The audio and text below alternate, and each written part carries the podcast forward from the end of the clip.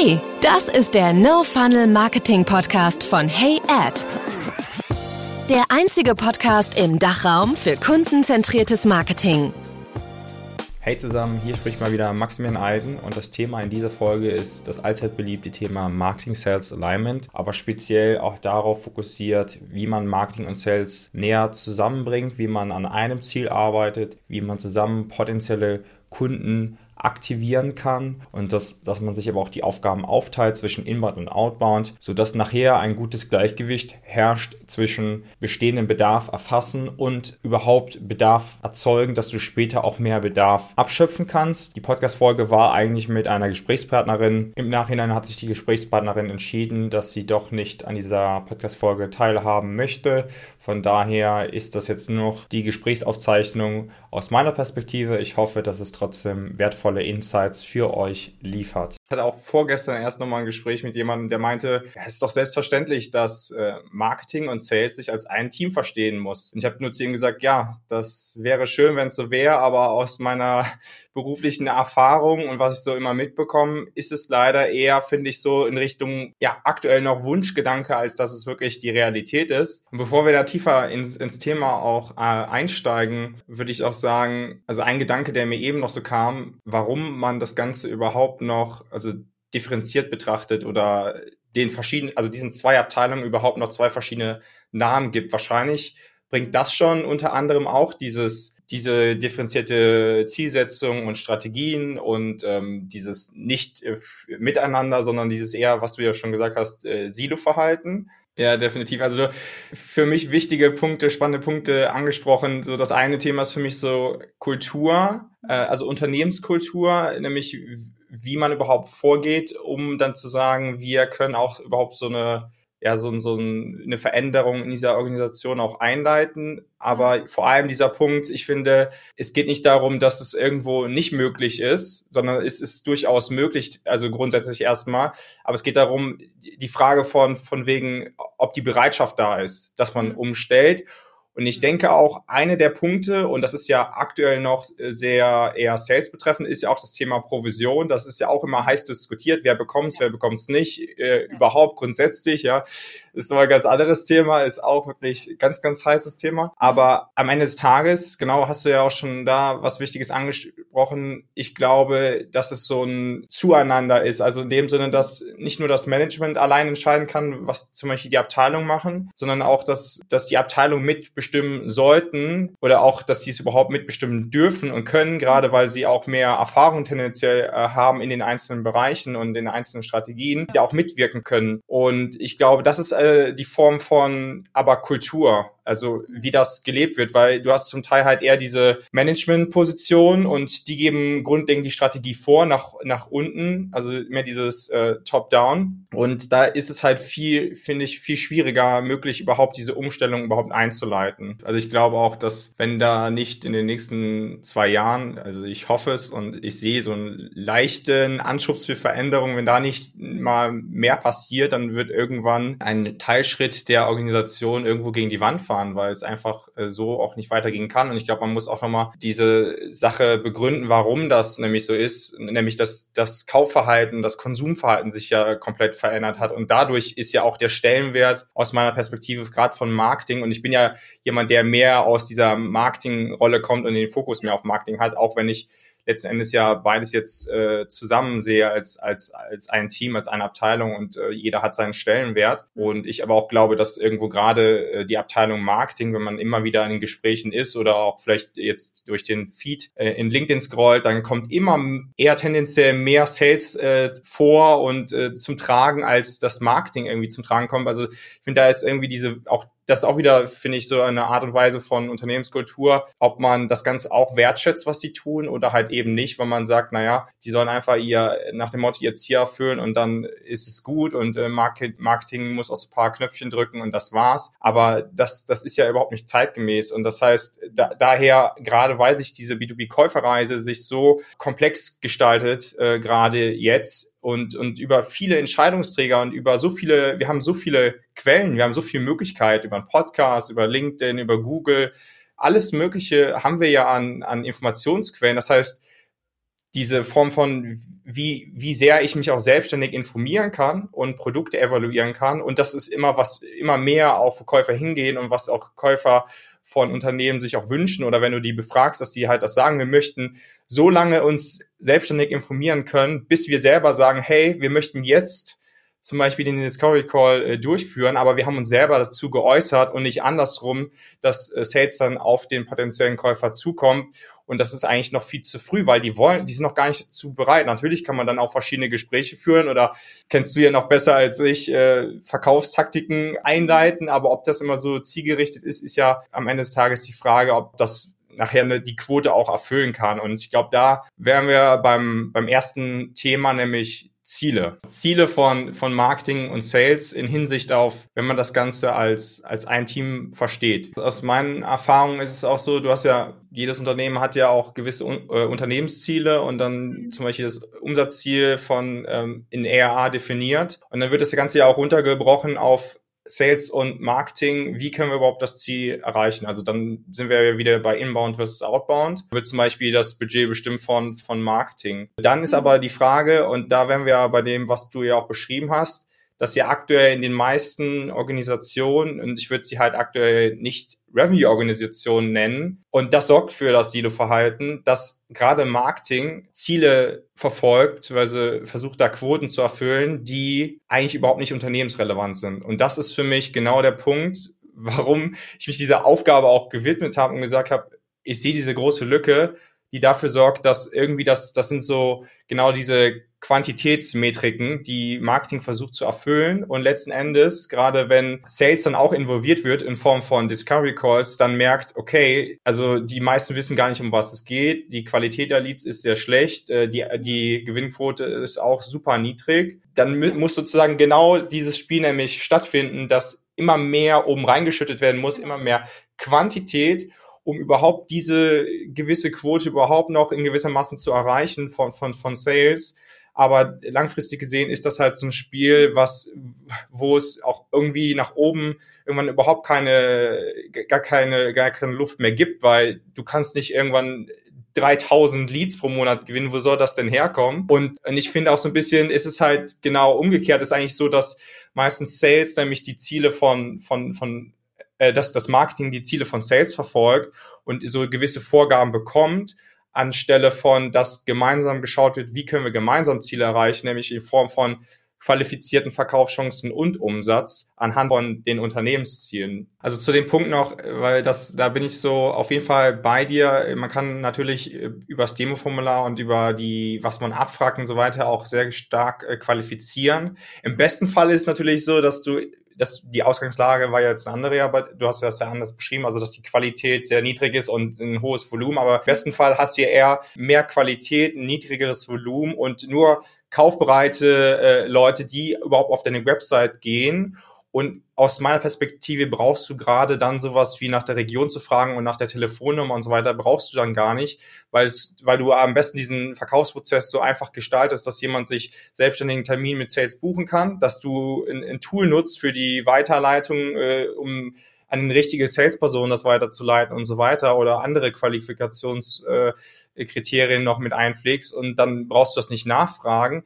Nur genau das ist ja das, der Punkt, wenn du zum Beispiel dann als, als aus der Marketingperspektive wieder zum Beispiel Facebook-Ads oder LinkedIn-Ads oder so schaltest und dann direktes Performance-Marketing auf dein Demo-Formular schickst, natürlich kommt da super viel Crap bei raus. Also es wird auch, es wird auch mehr die Konkurrenz beobachtet und mehr geschaut, was haben wir für Vorteile als Unternehmen, als zu schauen, was ist wirklich wichtig für unseren Kunden. Und da sind wir so beim Punkt, äh, was ich gerade so als Marketing aktuell kaum sehe, weil eben Marketing sehr dieses Ziel verfolgt, irgendwo die Erwartungshaltung in dem Sinne von, von äh, Sales oder höheren Etagen von C-Leveln irgendwie zu erfüllen, nämlich die Anzahl von, von Leads. Und das ist halt in der Ausführung, in der Art und Weise ist halt häufig so, es ist eigentlich digitaler Sales, weil du irgendwo versuchst, über zum Beispiel E-Books, Whitepaper, Events und wie auch immer, versuchst du einfach Kontaktinformationen zu sammeln. Das ist häufig nur der erste Touchpoint. Die Frage ist ja, erstens, warum macht man das in dem Sinne? Und zweitens, eigentlich könntest du auch genauso irgendein Tool nutzen und diese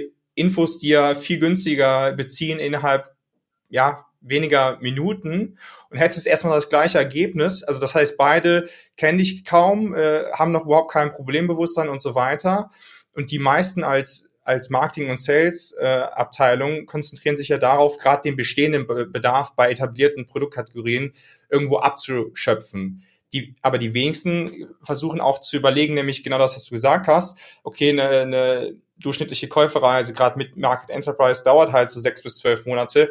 Was tut man denn davor? Also um überhaupt äh, genau diesen, diesen Lead zu, zu nurturen, beziehungsweise überhaupt mit Informationen zu bestücken, um den an deine Marke zu binden, um überhaupt Proble Problembewusstsein zu schaffen weil das äh, die viele kennen dich gar nicht auf Kanälen wie LinkedIn und so weiter, das sind alles Awareness Kanäle und da fängt es ja eigentlich schon an, dass du genau sagst, am Anfang sowie am Ende versuche ich mit den besten Informationen bereitzustehen, um dann in der Lage zu sein, dass der versteht, was wir machen, wer wir sind und so weiter, wie wir das Problem lösen können, weil letzten Endes ist ja das Einzige, was wir tun wollen mit unseren SaaS-Produkten. Wir wollen irgendwo mit unserem Produkt ein Problem lösen.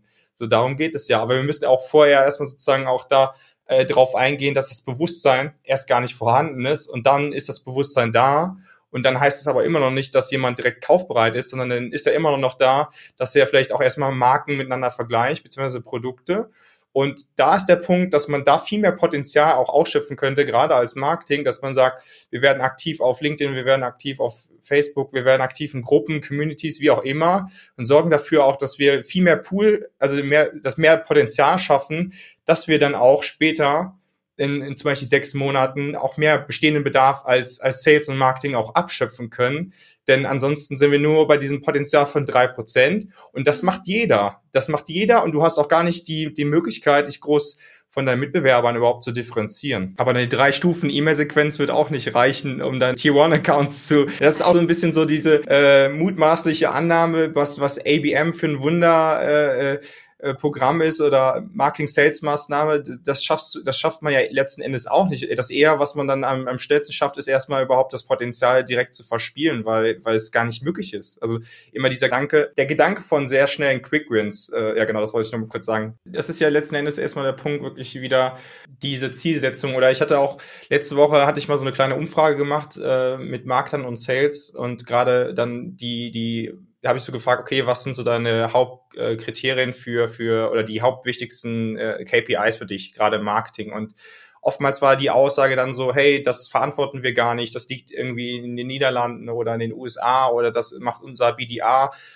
Kann ich dir gar nicht äh, in dem Sinne sagen, was wichtig ist in dem Sinne, sondern nur wir konzentrieren uns nur auf die Anzahl von Leads und alles andere, das ist nicht unser Verantwortungsbereich. Und ich glaube, man muss einfach mal diese, diese Rolle einnehmen, dass man auch Verantwortung übernimmt. Und aber der erste Punkt ist Mindset ändern für mich. Also das habe ich jetzt in den letzten anderthalb Jahren so gemerkt. Also Mindset ist wirklich das Wichtigste, ansonsten wird es scheitern dass jeder mit involviert wird und auch eingewiesen wird, dass da was passiert und was man vorhat und dann dass man auch, glaube ich, versucht, den anderen zu verstehen. Also Marketing muss versuchen, was ist, was sind die Interessen von Sales und was haben die vielleicht auch in den letzten Jahren gemacht, aber auch genauso andersrum. Ansonsten sehe ich eine super Schwierigkeit darin, überhaupt mal diese, diese Lücke zu schließen, weil du hast ja auch nicht alles Leute, die erst vor fünf Monaten angefangen haben und die ähm, da vielleicht noch viel offener sind für, für Neues, sondern du hast ja auch Leute, die sind vielleicht schon seit Jahrzehnten in dem Unternehmen und äh, wie man es halt so kennt, wir sind alle Gewohnheitsmenschen und dann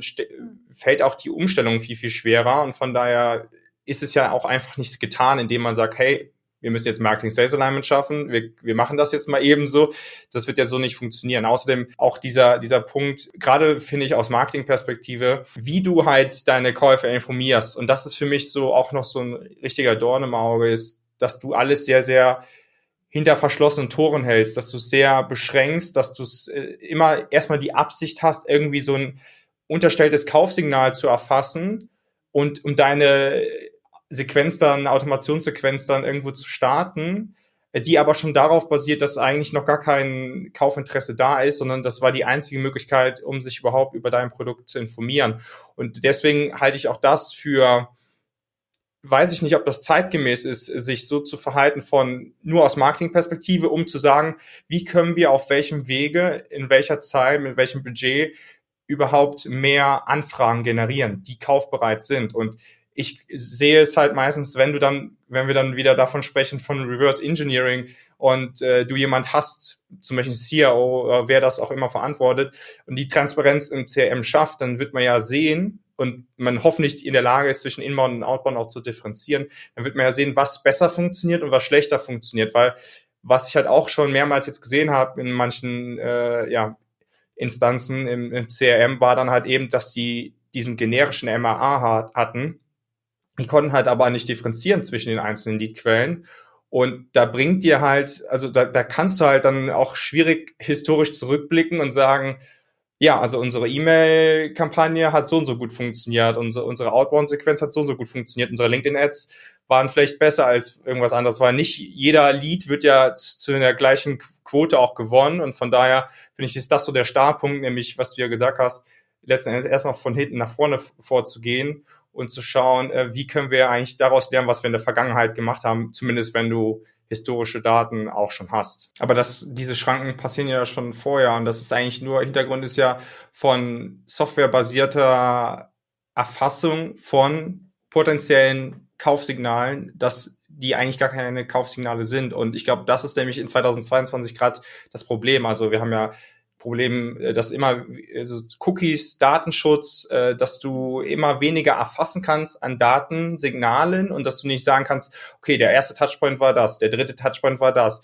der vierte war das und der zehnte war dann, äh, hat eine Demo angefragt. Genau bis zu der Demo-Anfrage, vom ersten Touchpoint bis zur Demo-Anfrage ist ja die Frage, was passiert da und was können wir dafür tun, dass der ersten schneller da durchkommt durch diese Käuferreise und wie können wir den mit Informationen bestücken und man fängt ja schon von Anfang bis zur Demo-Anfrage an, ständig irgendwelche Hindernisse aufzustellen, wo dann zum Beispiel es heißt, wir haben die, die elf Schritte für XY-Thema, die sind dann äh, verpackt in ein E-Book, in ein White Paper, wo ich mir dann immer die Frage stelle, okay, was sind denn diese elf Schritte? Würde mich jetzt einfach mal interessieren, aber ich habe jetzt keine Lust, meine Daten anzugeben. Zack, bin ich weg. Und anstelle von ist es nämlich eigentlich, dass die Ursache ist nämlich das Pro Problem von, von Marketing. Wie konsequent ich kontinuierlich Informationen verteile auf potenziellen Kanälen oder äh, auf potenziellen Plattformen, wo die Käufer aktuell auch Informationen konsumieren möchten. Und das ist ja bei jedem Produkt in dem Sinne anders. Es kann tendenziell immer sein, dass es ähm, Muster gibt, dass es halt oft passt, dass man grundsätzlich auf LinkedIn aktiv wird und auf Facebook zum Beispiel, aber bei anderen ist es zum Beispiel vielleicht Facebook-Gruppen oder Reddit oder wie auch immer aber dort halt zu schauen, wie kann ich überhaupt, da, wie kann ich überhaupt dastehen, dass ich dann immer wieder Informationen bereitstelle, dass ich überhaupt top of mind bleibe, weil es gibt nur wenige Unternehmen, wenn man jetzt mal sich selber so ein bisschen in dem Sinne an die eigene Nase fasst und sagt, okay, welches Unternehmen, was, was ich vielleicht potenziell gestern im LinkedIn-Feed wahrgenommen habe, äh, ist mir jetzt noch im Kopf geblieben, weil ich die halt immer wieder in dem Sinne gesehen habe oder vielleicht letzte Woche. Da muss ich jetzt sagen, da ist jetzt kein einziges Unternehmen für mich gerade im Kopf, weil es halt völlig verloren geht, wenn du halt zum Beispiel als Marketing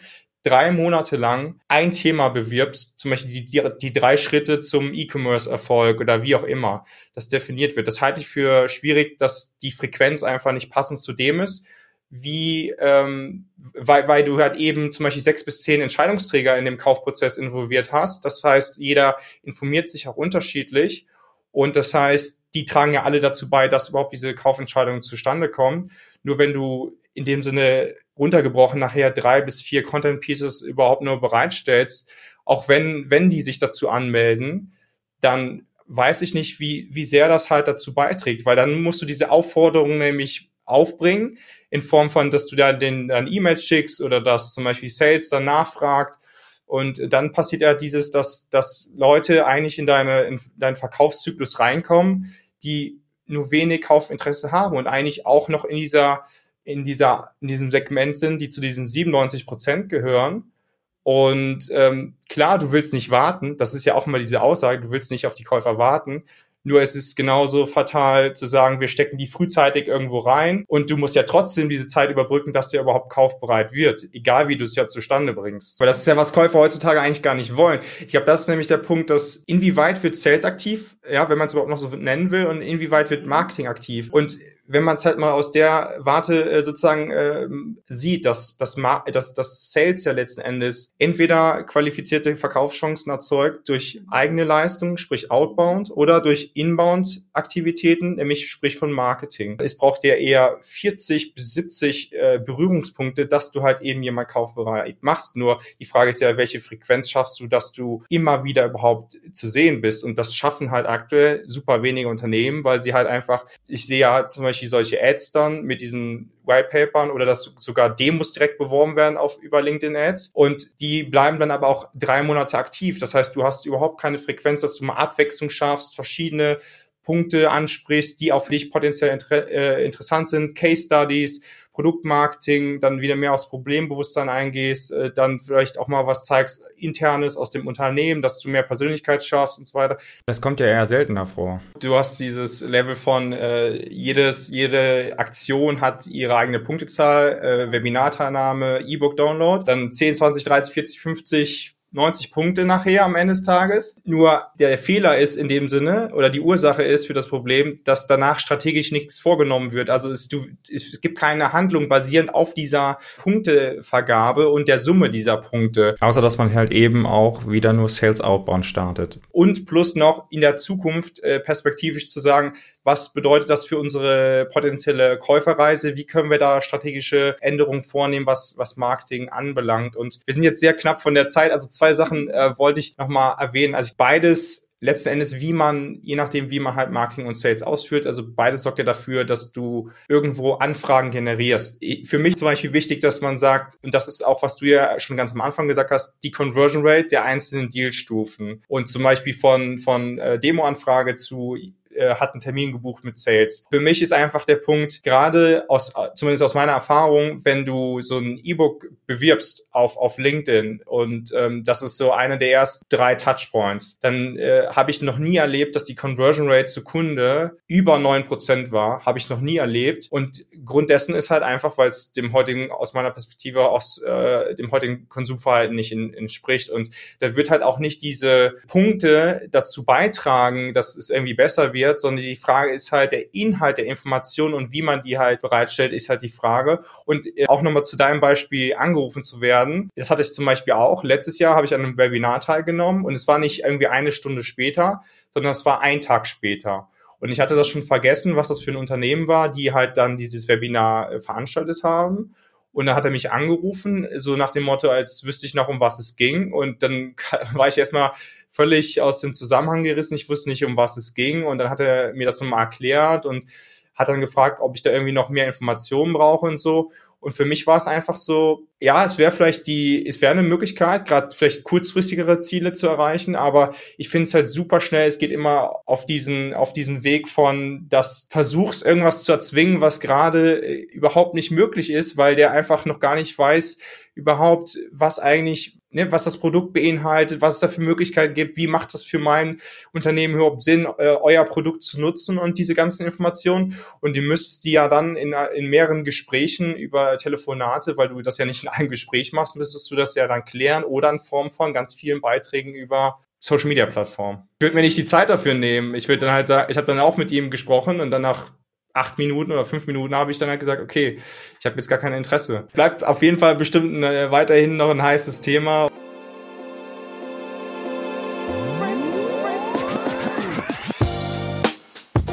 Das war der No Funnel Marketing Podcast. Danke fürs Zuhören. Wenn dir diese Folge gefallen hat, würden wir uns über eine Bewertung freuen. Bis zum nächsten Mal.